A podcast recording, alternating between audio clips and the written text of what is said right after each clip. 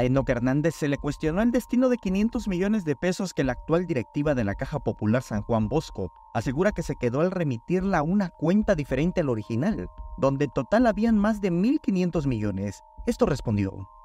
Bueno, la Caja Popular San Juan Bosco es una empresa privada, no es una institución pública, está regulada por la Comisión Nacional Bancaria y de Valores.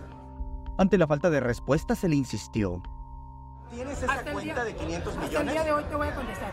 Hasta el día de hoy no hemos tenido ninguna observación, ninguna sanción. ¿Por qué? Porque las cosas se están haciendo correctamente. Enoch Hernández dijo tajante que no desea exponer la situación y que continuará realizando las acciones ante las instancias judiciales y justificó que hablar de dinero es peligroso por la inseguridad. No litigar, pero sí aclararlas, ¿no? A ver, sí, por eso. Pero lo estamos haciendo en las instancias, ¿no? ¿Por qué? Porque es una empresa privada, primero. Segundo, porque es un tema delicado. Tercero, porque si hablamos de temas financieros, ante un ambiente de inseguridad que muchas veces se respira, es hasta peligroso. Entonces tenemos que ser prudentes, Samuel, y todo lo vamos resolviendo conforme a derecho. Celebró que todos los resolutivos judiciales han sido a su favor y del Consejo de Administración de Rosa López Moreno, donde él funge como apoderado legal.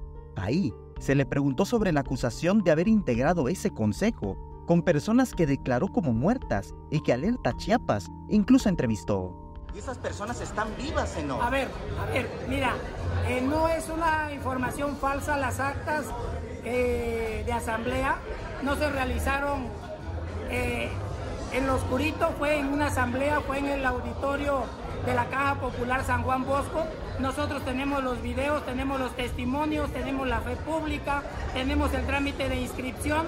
Ahora te quiero decir, en el tema de, de las dos personas fallecidas que tú mencionas, ese día se hizo el trámite para darle de baja precisamente a dos tipos de socios, personas fallecidas y socios que han incurrido en irregularidades y han cometido acciones fraudulentas en contra de la Caja Popular San Juan Bosco. Creo que ahí lo que sucedió y que ya fue corregido oportunamente por el notario público.